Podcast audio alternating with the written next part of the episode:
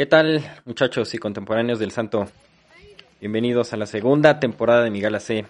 En esencia tan poética como la primera, pero segunda, porque el curso de la historia no depende de la fuerza de nuestras manos para asirla, sino que, como diría Paz en un arranque surrealista, avanza, retrocede, da un rodeo y llega siempre.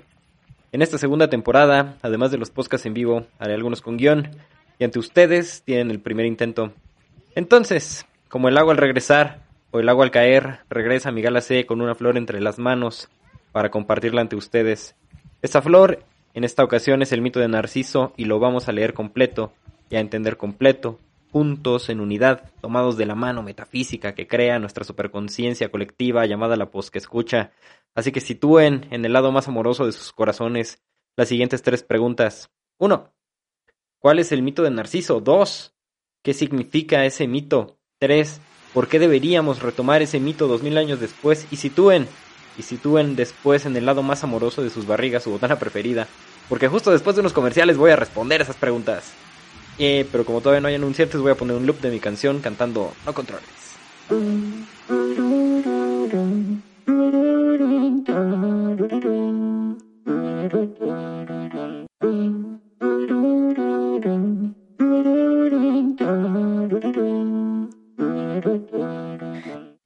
Ahora sí, ¿qué pedo con el mito de Narciso? Así que en nombre de Minerva comienza mi introducción. La versión que vamos a revisar fue escrita por Ovidio, Publio Ovidio Nazón, un poeta romano activo en el siglo I. Yo personalmente desconozco de dónde tomó ese tal Ovidio el mito, el mito de Narciso. Me pregunté si era, era un relato popular que se conocía por todos en su tiempo. Yo tengo una hipótesis para creer que sí. El relato está incluido en sus famosísimas metamorfosis, concretamente en el libro Canto Tercero, y pienso que podría tratarse de un relato popular porque las metamorfosis están repletas y construidas con una visión de los romanos del origen de las cosas. O sea, Ovidio, como en una faceta de Rapsoda, se dedica a reunir y relatar en un continuo todos esos cuentos que se sabían de su tiempo, o sea, cuál es el origen del mundo, cuál es el origen del mar, la historia del basilisco, por ejemplo, los romances de Zeus que llamaban Jove, Saturnio los romanos, el origen de las distintas ciudades. Y en medio de ese continuo de historias está el mito de Narciso, un joven, el más hermoso de su tiempo, amado y deseado por jóvenes y doncellas por igual. Él sabe, porque el adivino Tiresias le contó a su madre, que su destino es morir joven. El conocer ese destino lo lleva a rechazar a todos los amantes que se le ofrecen. Pero por una maldición, un acto de impiedad, dice Bonifaz Nuño, se enamora de sí mismo, de su hermosa imagen en el reflejo de un estanque, y no puede asirse, y llora, y sufre lamentándose, y se llama al encuentro amoroso, y muere en la irracional espera. El estilo de Ovidio al relatarlo vale para un ensayo en sí mismo. Él estudió retórica y estuvo entre los más famosos poetas de su tiempo. Fue conocido, admirado y envidiado por oradores, políticos y otros poetas. A sus 20 años ya había escrito varias hojas famosas y había estudiado con los mejores oradores de la época. Y cuando compuso las Metamorfosis, él ya sabía que su obra iba a ser conocida más allá aún, dice él, que de donde sea posible ver las pirámides de Egipto.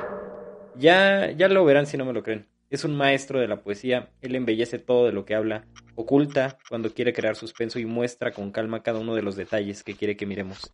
Entonces, vamos a revisar el mito y después pasamos a algunas cuantas interpretaciones.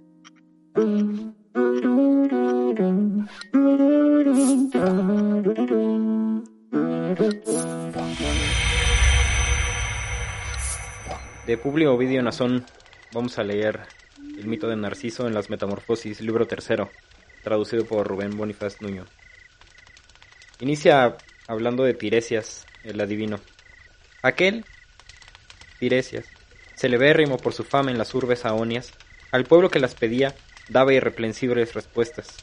Tomó experiencias de la fe de su cierta voz, la primera, la cerúlea Liríope, a quien otrora en su cueva corriente el cefiso entrelazó y encerrada en sus ondas le hizo violencia. Parió de su vientre pleno, bellísima, una, la ninfa, un infante, que ya entonces ser amado podía, y lo llama Narciso, del cual consultado, si habría de ver luengos de su senectud madura los tiempos, el bate fatídico, si no se conociere, responde. La voz del augur, vana se vio mucho tiempo, éxito y cosas la prueban, y linaje de muerte y novedad de locura, pues a los tres veces cinco un año el ceficio había añadido, y parecer niño y joven podía. A él, muchos jóvenes, niñas, desearonlo muchas, mas hubo en su tierna forma tan dura soberbia. A él ningunos jóvenes lo tocaron niñas ningunas.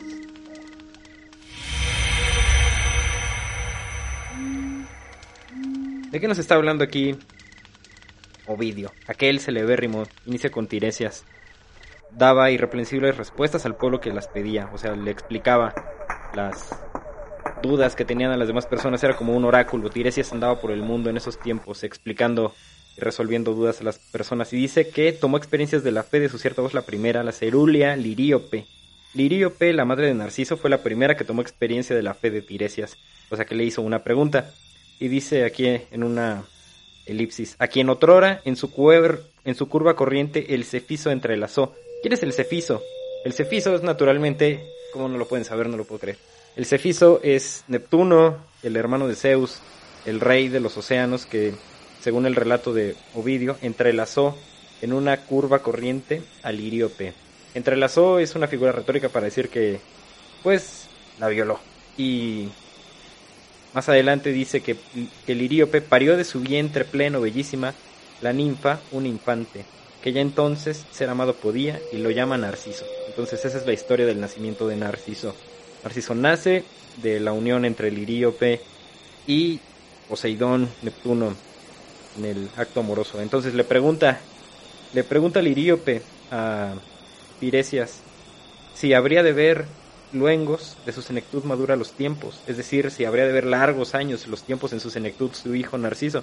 Y el bate fatídico le responde, Tiresias le responde, si no se conociere. Esa es la sentencia que da Tiresias para la vida de Narciso. Si no se llega a conocer, él podría vivir mucho tiempo. Si se conoce a sí mismo, va a morir joven.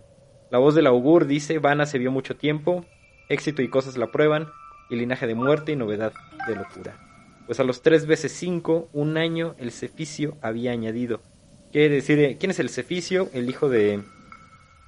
El hijo de Cefiso, o sea, el hijo de Neptuno, o sea, Narciso, añadió tres veces cinco, un año. Entonces tenía 16 años y dice, a él muchos jóvenes, niñas, desearonlo muchas, mas hubo en su tierna forma tan dura soberbia, a él ningunos jóvenes lo tocaron, niñas ningunas. Eso está súper interesante porque tiene una figura retórica ahí, un juego de palabras muy bonito. A él ningunos jóvenes, lo tocaron niñas ningunas. Una manera muy bella de decir que ni jóvenes ni niñas lo llegaron a tocar. A pesar de ser tan hermoso, tenía una dura soberbia. Ese es el primer...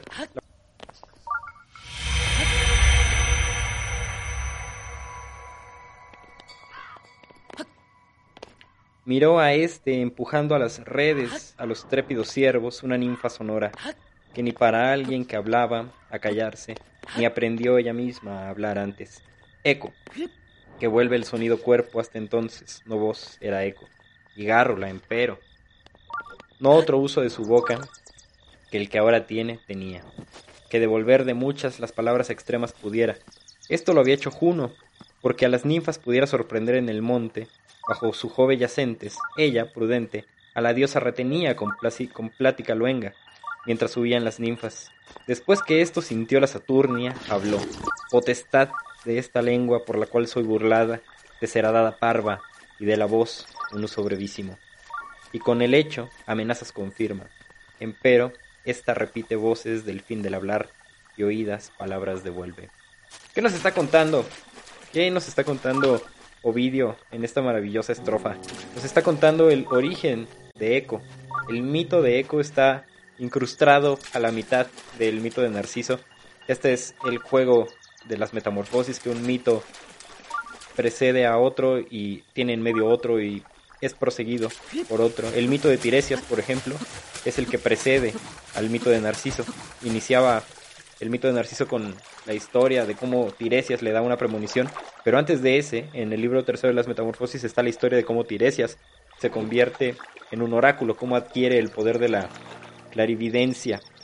Eso será para otro podcast. Pero en este empecemos ¿no? con el, inicio de cómo miró a este empujando a las redes a los trépidos ciervos una ninfa sonora. Si lo arreglamos como retóricamente, dice una ninfa sonora miró a Narciso empujando a las redes a los trépidos ciervos. O sea, estaba cazando, le estaba aventando a los ciervos a las redes, los estaba conduciendo a las redes. Es una manera muy bella de decir el encuentro. En dos o tres palabras narra un encuentro muy, muy bello de cómo una ninfa sonora se encuentra con Narciso en el acto de la cacería. Y tiene una aclaración aquí, que ni para alguien que hablaba a callarse, ni aprendió ella misma a hablar antes, que vuelve el sonido cuerpo hasta entonces, no voz, era e, y gárrula, empero. Esos son los... Esa es la traducción de Bonifaz, bastante acertada. En el sonido, pues, eco, se repite, aquí se repite su nombre, eco, que vuelve el sonido cuerpo hasta entonces, no voz, era eco, está intentando Ovidio hacer el efecto del eco de la misma voz. Era una ninfa sonora que no aprendió a hablar antes ni a callarse. ¿Por qué no aprendió a hablar como habla ella ahora? Ni aprendió ella a callarse, es lo que nos van a contar. el poeta dice que ella no aprendió a callarse porque ella era quien distraía a la esposa de Zeus, a Juno. Él la distraía con pláticas luengas para que Saturno pudiera deleitarse con las ninfas ella no sabía callarse, y por esa impiedad, por ese acto de impiedad, Juno la castigó. Vamos a leer las palabras de nuevo, ¿no? Con las que, las, con la que, Satu, con la que Juno castiga a Eco. Potestad de esta lengua por la cual soy burlada, o sea, el uso de, esta de tu lengua con la cual me estás engañando, te será dada parva, y de la voz un uso brevísimo. Entonces, esa lengua con la que me estás engañando, no podrás utilizarla para palabras muy largas, vas a tener que hablar de manera muy corta, con un uso muy breve. Y luego dice, con el hecho, amenazas confirma. Entonces arroja la maldición. Juno, que era una diosa omnipotente, por supuesto. Esta repite voces del fin del hablar y oídas palabras devuelve. Esa es la maldición de Eco. Eco, la ninfa, repite todo lo que escucha al final de una, de una conversación y solamente repite las palabras oídas del final. Esa es la segunda estrofa del mito de Narciso, ese es el mito de Eco, Vamos a la tercera estrofa.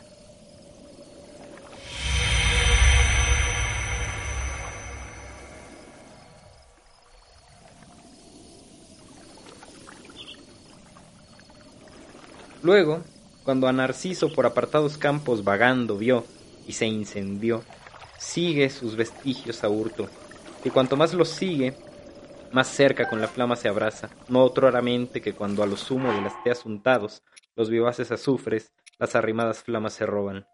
Oh, cuántas veces con blandos dichos acercarse le quiso y ofrecer muelles preces. Su naturaleza se opone y no consiente que empiece, mas lo que consiente, dispuesta está a esperar sonidos, a los que ella sus palabras remita.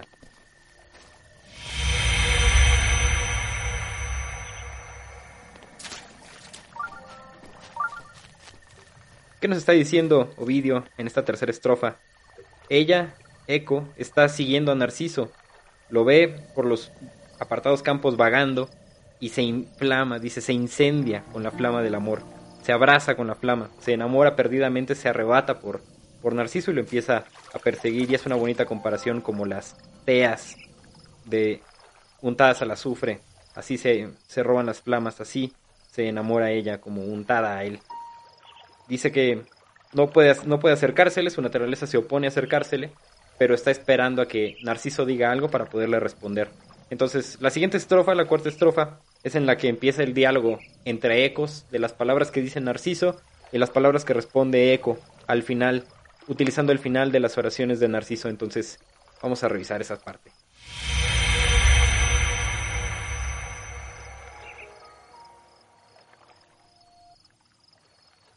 De su tropa fiel de compañeros, el niño acaso alejado. ¿Quién? dijera, está presente. Y eco respondiera, presente. Se pasma este, y cuando la vista hacia todas partes dirige, ven, con voz magna clama, llama a ella al que llama. Se vuelve a ver, y de nuevo, no viniendo nadie, pronuncia, ¿por qué me huyes? Y tantas palabras recibió cuantas dijo. Persiste, y por la imagen de la alterna voz engañado, aquí juntémonos, habla. Y Eco, que a sonido ninguno habría de responder con más gusto, contestóle, juntémonos. Y con sus palabras se alienta ella misma, y saliendo de la selva, iba a echar al esperado cuello los brazos. Aquel huye, y huyendo, las manos de los abrazos retira, moriré antes, habla, que tengas poder de nosotros. Nada contestó ella, sino tengas poder de nosotros despreciada, se oculta en las selvas y con frondas sus rostros podibundos cubre, y vive desde ahí en solos antros, mas del dolor de la repulsa empero el amor se une y crece, y su cuerpo miserable atenúan veladores cuidados, y reduce la flacura su piel, y a los aires el jugo se va del cuerpo todo, solo quedan la voz y los huesos, resta la voz, los huesos, dicen, tomaron figura de piedra, de ahí se oculten las selvas, y en monte ninguno parece, oída es por todos, un sonido es quien vive en aquellas.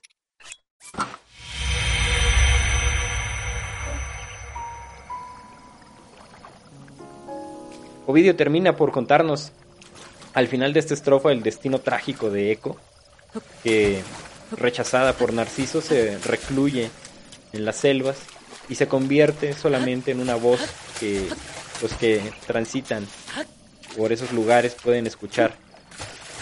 Su cuerpo se reduce en flacura, sus huesos se convierten en piedra y queda solamente la voz de Eco. A mí me parece sumamente admirable la parte inicial de la estrofa en la que Ovidio empieza a entretejer el diálogo entre Eco y entre Narciso. Dice él presente y ella responde presente. Dice él ven y ella le responde ven. porque me huyes? Juntémonos, se dicen. Y la alegría de escuchar la palabra que ella quería pronunciar hace que ella misma salga corriendo a abrazarlo. Ese entretejido que logra Ovidio es sencillamente memorable. Y al final lo huye, queda despreciada y se cierra su destino. En las siguientes estrofas vamos a ver ahora cómo se cierra entonces el, destino de Narciso ahora que la historia de Eco ya está concluida.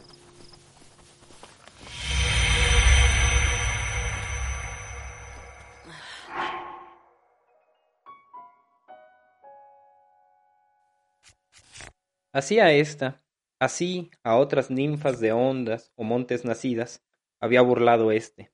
Así antes las reuniones viriles, de allí alguien despreciado, las manos al éter alzando, que así ame él mismo sea justo, así, no de lo amado se adueñe, había dicho. A sus preces justas, la ramnucia sintió. Había una fuente sin fango, argentea de nítidas ondas, a la cual ni pastores ni cabras en el monte pasidas, u otro ganado habían tocado, a la cual ave ninguna, ni fiera había turbado, ni rama caída del árbol. En torno había grama que la próxima humedad fomentaba, y una selva que por ningún sol tibiarse el lugar dejaría. Aquí el niño, del afán de cazar y el calor fatigado, se tendió, la faz del lugar y la fuente siguiendo, y mientras ansía calmar su sed, creció una sed diferente, y mientras bebe, por la imagen de su vista forma robado, sin esperanza, sin cuerpo, ama. Cuerpo juzga ser lo que es honda, se pasma él mismo de sí, y con el mismo rostro, inmutable, se fija como una estatua de pario mármol formada. Puesto en el suelo, mira, astro doble sus ojos, y dignos de Baco, dignos también sus cabellos de Apolo, y sus imberbes mejillas y ebúrneos cuellos, y la honra de su boca, y el rubor en el candor níveo mezclado, y admira todo aquello por lo cual es él mismo admirable. Se ansía, imprudente, y es aprobado el mismo que aprueba, y mientras busca es buscado, y a la par incendia y se quema. Cuántas veces a la fuente falaz dio inútiles besos, cuántas veces sus brazos, que el visto cuello intentaban asir, hundió a medias aguas y no se aprendió dentro de ellas. Que vea, no lo sabe, más ardido es con aquello que ve, y el mismo error que lo engaña, sus ojos incita.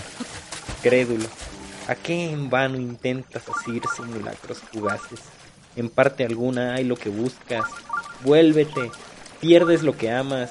Esa es la sombra de tu reflejada imagen que miras. Nada esa tiene de sí. Viene y permanece contigo. Contigo partirás si tú partirte pudieres.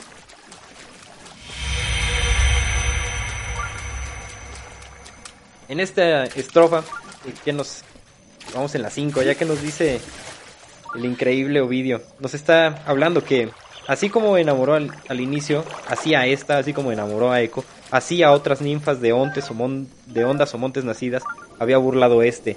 Asimismo había despreciado entonces Narciso a otras ninfas, así antes las reuniones viriles.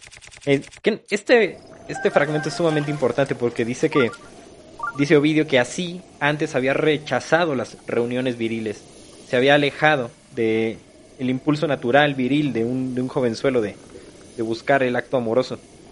Y dice que alguien despreciado, las manos al éter alzando, Dice, eso significa que una persona despreciada, una de las ninfas despreciadas, alzó las manos al éter e hizo una plegaria.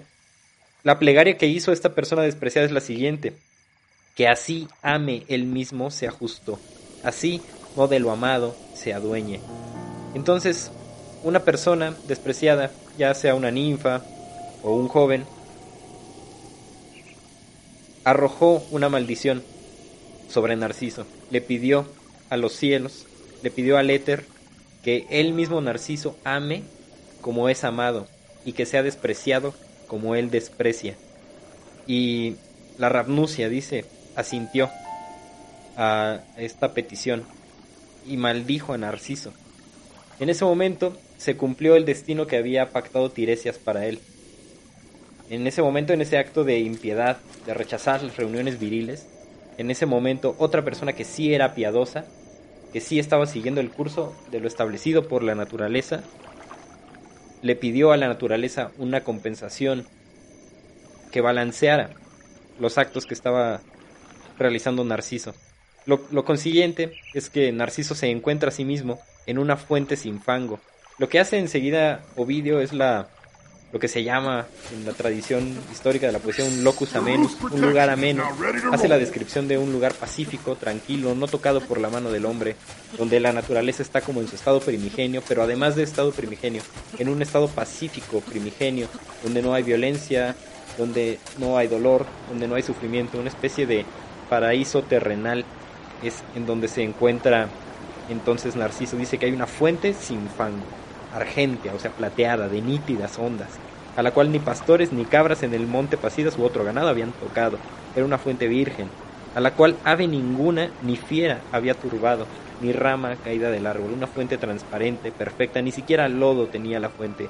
En torno sí, en torno había grama, que la próxima humedad fomentaba, y una selva que por ningún sol tibiarse el lugar dejaría. Incluso hace una, Ovidio es muy sensorial y hace una descripción no solamente de lo que ve, de lo transparente que era el agua, de lo perfecta que era el agua, sino de cómo se sentía el calor y la humedad en ese lugar. Había humedad, sí, pero una selva impedía que el calor entibiase ese lugar. Dice que ahí el niño, del afán de cazar y el calor fatigado, se tendió la faz del lugar y la fuente siguiendo. Entonces se tendió ahí a descansar, empezó a calmar su sed con el agua del estanque nítido y en ese momento por la imagen de su vista, forma, fue robado. La esperanza sin cuerpo ama. En ese momento se él creyó que lo que estaba viendo en su reflejo era una persona de verdad por la maldición que le arrojó la Rabnucia. Entonces se pasmó de sí mismo, dice Ovidio, se percibió a sí mismo como una criatura tan hermosa que estaba hecha de mármol.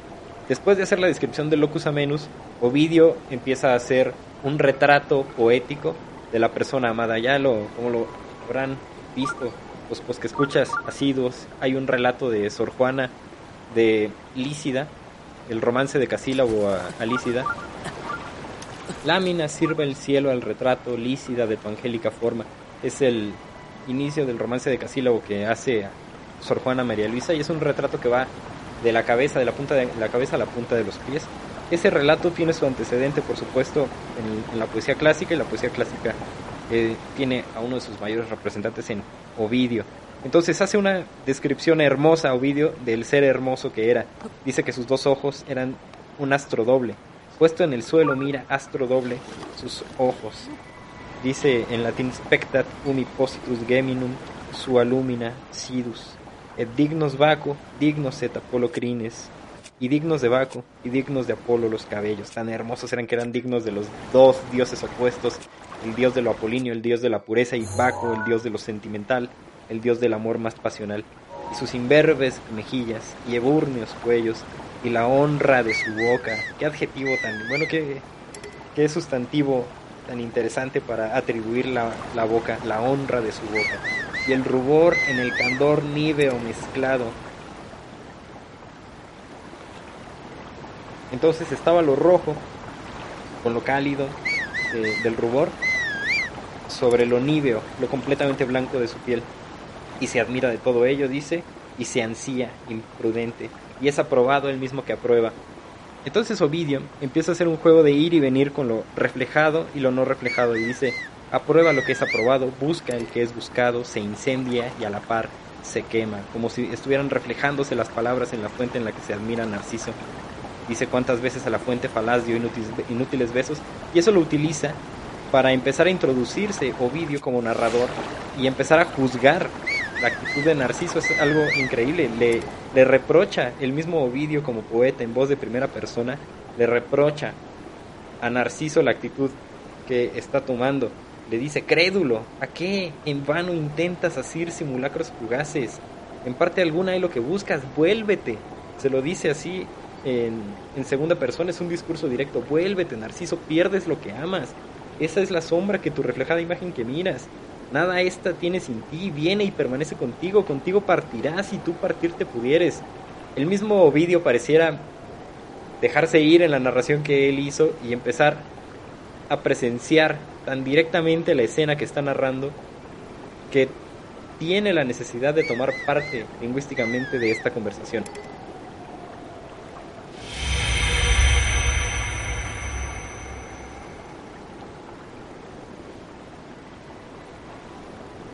A él no el de seres, a él no del descanso el cuidado puede arrancarlo de allí, mas en la opaca hierba extendido, mira la forma mendaz con ojo insaciable, y por sus ojos él mismo perece, y alzándose un poco, tendiendo hacia las circunstantes selvas los brazos. Alguien por acaso, oh selvas, amó más cruelmente, profiere. Sabéis, pues, y para muchos fuisteis oportuna la tebra. A alguien aunque tantos siglos de vuestra vida se pasen, ¿recordáis que en la luenga edad se haya así consumido? Y me place, y lo veo, mas lo que veo y me place, empero no encuentro, tiene tan grande error a la mano. Y porque más me duela, ni un ingente mar nos separa, ni vía, ni montes, ni con cerradas puertas murallas, somos de agua exigua apartados. Ansía ser el mismo tenido, pues cuántas veces tendemos besos a las límpidas linfas, Tantas veces se esfuerzan hacia mí él, con boca vuelta hacia arriba. Puede tocarse, piensas. Lo que obsta a los amantes es mínimo. Quien quiera que seas, aquí sal. ¿A qué único niño me engañas? ¿O a dónde vas buscado? Ni mi forma, ni mi edad ciertamente son para que huyas. Llamáronse incluso las ninfas. No sé cuál esperanza con rostros me prometes, amigo. Cuando yo y cuando yo te alargo los brazos, los alargas de grado, cuando reí, ríes. Noté también a menudo tus lágrimas cuando yo lagrimaba. A la señal también señas respondes. Y en cuanto del movimiento de tu hermosa boca sospecho, palabras devuelves que a las orejas nuestras no vienen. Ese soy yo, lo sentí y no me engaña mi imagen.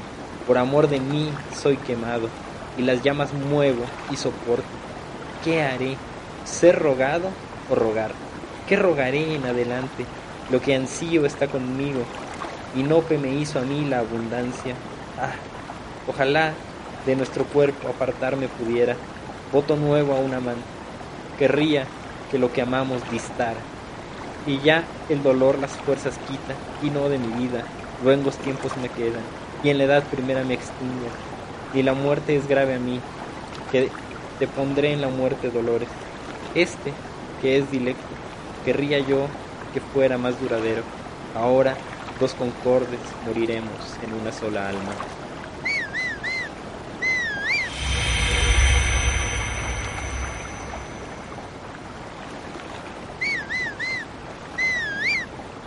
En la sexta estrofa, que nos cuenta, que nos relata Ovidio? Es la, en los últimos instantes de la vida de Narciso.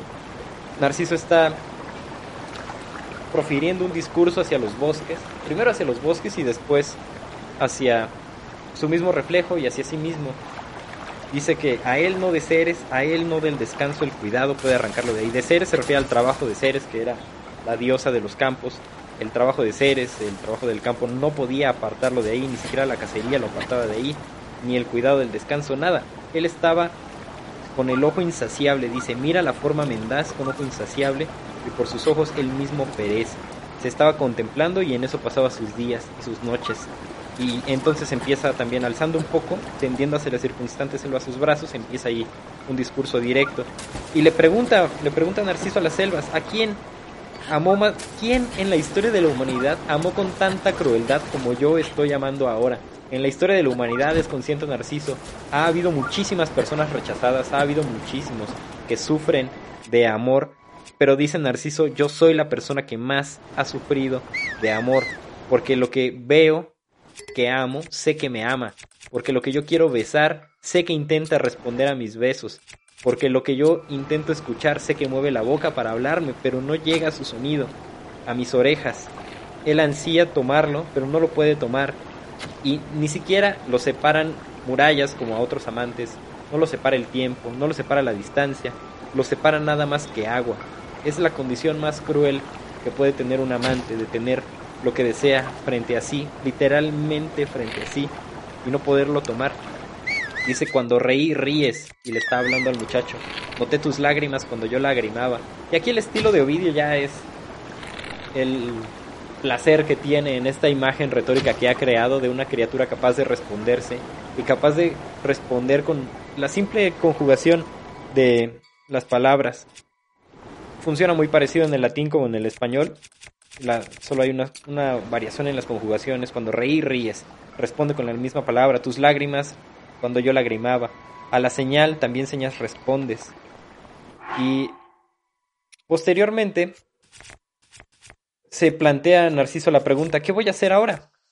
Yo sé que estoy enamorado de mí, de mí mismo. ¿Voy a ser rogado o voy a rogar? ¿Qué voy a hacer? ¿Qué voy a rogar? Lo que ansío está conmigo, dice. Y Nope me hizo a mí la abundancia. Por tenerme a mí mismo como amante, no puedo amarme. Y dice, ojalá que me pudiera apartar de mi cuerpo. Lo dice con un plural poético que utilizan muchísimo los, los poetas romanos. Ojalá de nuestro cuerpo apartarme pudiera. Hay otro plural poético que dice, ojalá palabras de vueltas que a las orejas nuestras no vienen. Por orejas nuestras se refiere a las orejas mías, pero es el plural poético que, que utilizaban. Aquí utiliza de nuevo ese plural poético. Dice más adelante que, que ojalá de nuestro cuerpo apartarme pudiera. Y después, una de las afirmaciones más terribles que pudiera haber hecho una persona despechada. Dice, voto nuevo a un amante. Esto nunca antes lo había dicho ningún amante. Este voto nunca lo había solicitado un amante. Querría que lo que amamos distara. Esa es la palabra que utiliza votum in amante novum velet odamamus abeset. Que lo que amamos distara. Yo quiero que lo que amamos, otra vez en plural poético, lo que yo amo, yo quiero que lo que yo amo diste de mí, esté distante. Qué condición tan extraña para un amante que tenga que pedir que lo que ama esté lejos de él cuando es completamente lo contrario. Se engrandece Ovidio de placer con esta contradicción que encontró hacia un amante y después empieza a unir a las dos personas en el mismo destino. Él, pise, pide que le quiten el dolor, que ya le quiten las fuerzas de su vida, que ya van a morir los dos en una sola alma. Es muy bonito ese final. Nunc duo concordes anima murierum in una. Eso es muy común en los mitos que narra Ovidio, por ejemplo en el mito de Deucalión y Pirra, que están Deucalión y Pirra, los últimos sobrevivientes del diluvio universal están en una balsa y dice que ya este nosotros dos somos de, de la humanidad la turba y moriremos en este mismo instante juntos. También Píramo y Tisbe mueren juntos en un abrazo, en otro mito. Y aquí les toca a Narciso morir, dos concordes moriremos en una sola alma. Concordes en el sentido más original de la palabra que comparten el corazón concordio, el, el cardio ahí compartido.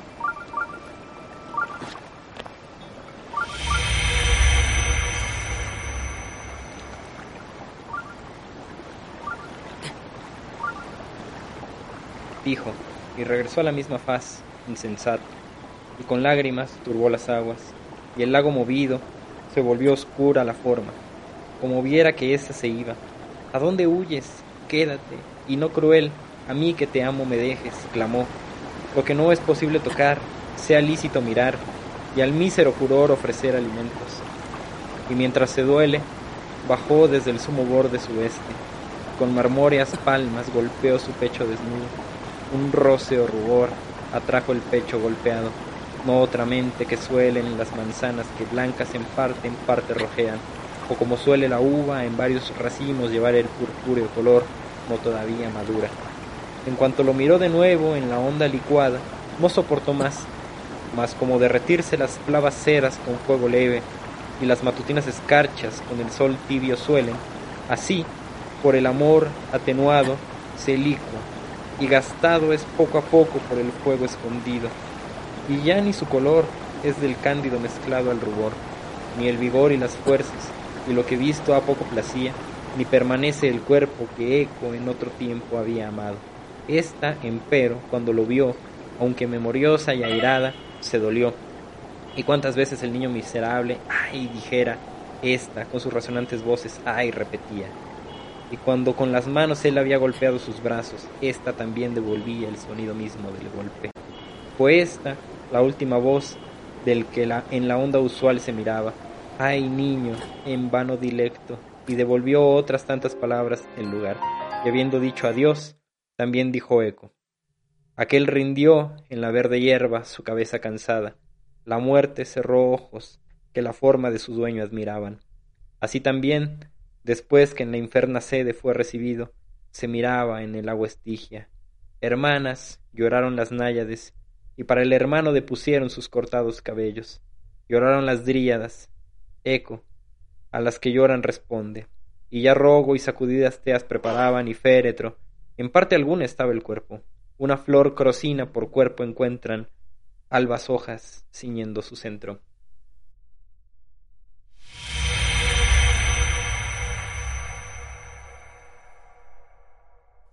Esa es la última estrofa del mito de Narciso. En la parte en la que Narciso pues muere al final, agotadas las fuerzas, se queda contemplando el ser que ama que es su mismo reflejo. Y dice Ovidio que como la escarcha matutina, como la cera ante el fuego leve, él mismo por su propio amor se licuó, se volvió de agua y se fundió con el agua con la que estaba ahí, y ya no quedaba su, su calor ni su candor. Y fue Eco quien repitió sus últimas palabras cuando él decía ay, cuando él le dijo adiós a su amante, Eco repitió ese mismo adiós y quedó rendido ahí, su alma fue transportada a la laguna Estigia, al inframundo para los romanos, y cuando su familia estaba preparando el féretro para introducir su cuerpo, el cuerpo ya no estaba, había una flor crocina por cuerpo, había solamente una flor en el lugar donde había estado el cuerpo de Narciso, entonces Narciso se convirtió en una flor que crece a la orilla de los estanques y por eso es como se conoce ahora el origen de los narcisos, es el origen mítico de la flor narciso, es en realidad el cuerpo de este joven hijo de las ninfas que fue despreciado por el amor de sí mismo. Pues bien, ese es el mito de Narciso en la versión de Ovidio, un mito que busca el origen de las cosas, pero no un origen científico, sino un origen quizás más satisfactorio y más asequible también, ¿no? A tiempos que tenían menor posibilidad científica. Preguntamos entonces, ¿es literatura popular?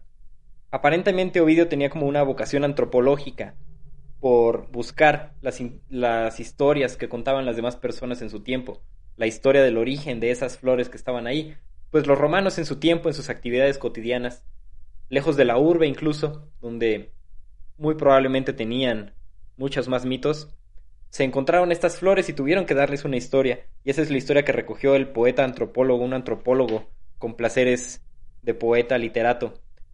De este mito, Bonifaz plantea un tema muy interesante de este libro en general de la obra Las Metamorfosis. Plantea que en las metamorfosis hay algo que muda y hay algo en el mismo ser que permanece. La forma es lo que permanece. El cuerpo, el que muda, es solamente un accidente de la forma ¿Qué quiere decir con esto? ¿Cómo cambia entonces la interpretación del mito de Narciso ante la idea de Bonifaz de la distinción entre forma y cuerpo?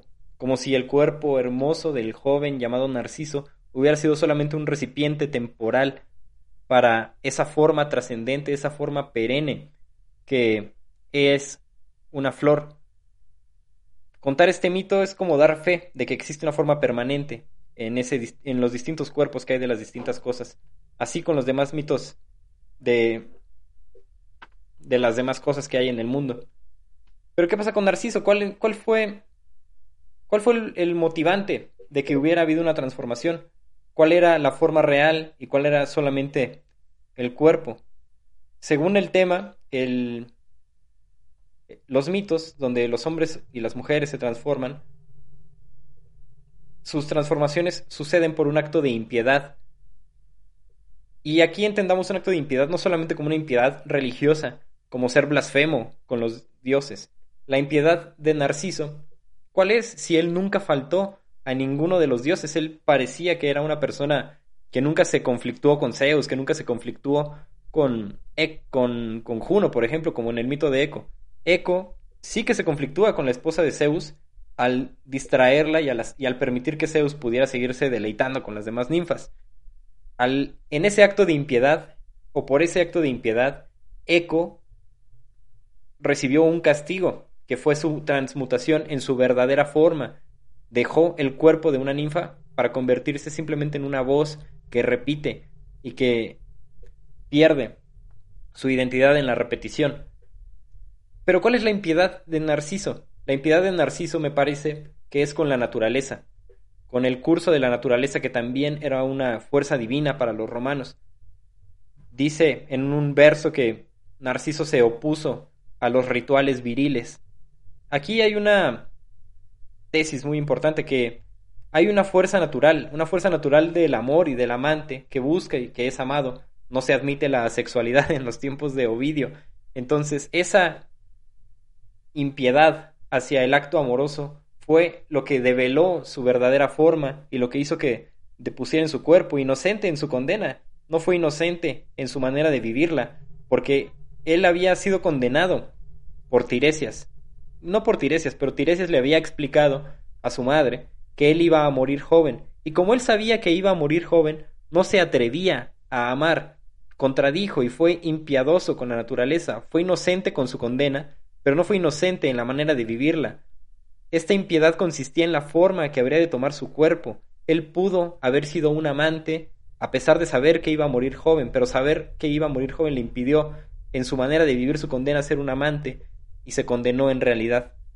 Bastantes fueron las oportunidades de reivindicación que tuvo, y al final la tendencia de su tiempo, la ética subyacente en ese mundo, terminó por condenarlo, una mujer piadosa y despechada, o quizás un varón despechado, lo maldijo, y no hubo lugar en la vida como organismo para que una sola conciencia trastornada viviera por su propia cuenta.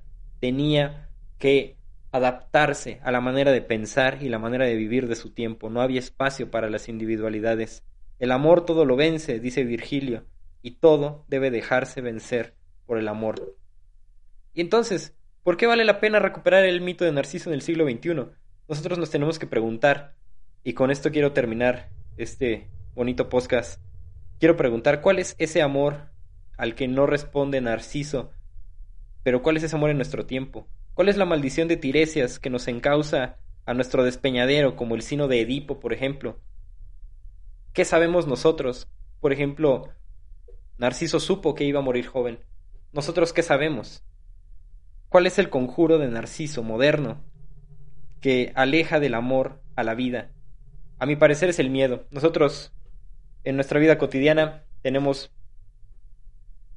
no miedo a morir jóvenes como Narciso, sino miedo a simplemente morir si no seguimos el status quo de las cosas. La vida en la sociedad se ha vuelto tan interdependiente que alejarse de la manera correcta de vivir nos causa miedo. Nosotros no podríamos vivir fuera de la sociedad. No podríamos vivir fuera de las maneras convencionales de vivir el amor, de vivir la economía, de vivir la actividad política. Y si nosotros trascendemos esa manera de pensar, tenemos miedo de saber que seremos rechazados por la sociedad, rechazados por los amantes y condenados a la pobreza. Pero esto está rechazando la verdadera naturaleza de nuestros seres y nos está convirtiendo de nuevo en unos neonarcisos que terminan por admirarse a sí mismos y por enamorarse solo de sí mismos, enamorarse de lo bien que están desempeñando un rol y alejándose de las verdaderas causas y motivos por los que estamos en esta vida.